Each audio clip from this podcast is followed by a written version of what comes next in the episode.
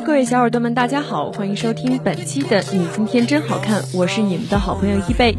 那最近呢，各位大一新生刚刚结束军训，很多小耳朵们都有不同程度的晒黑。那本期的《你今天真好看》就给大家介绍几种军训后补救的方法。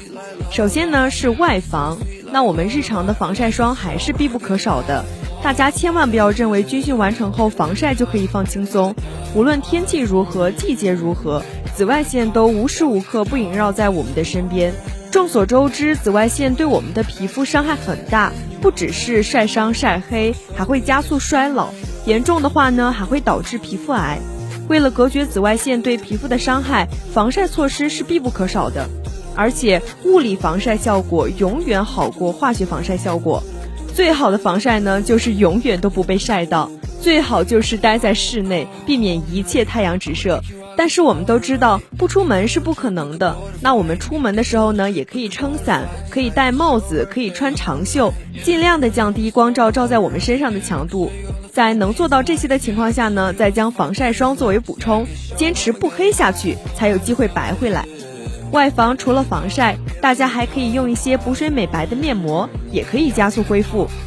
其次呢是内养，恢复期间我们吃的东西也特别的重要，大家可以选择多吃一些含有维生素 C 的食物，比如西红柿、火龙果、草莓等等。那第二个呢，就是多吃补气温性的食物，像红枣啊、枸杞啊、银耳啊、阿胶啊这些温和的补气食品一定要常备，特别是女生，如果气血足了的话呢，我们才能真正的白里透红，气色红润。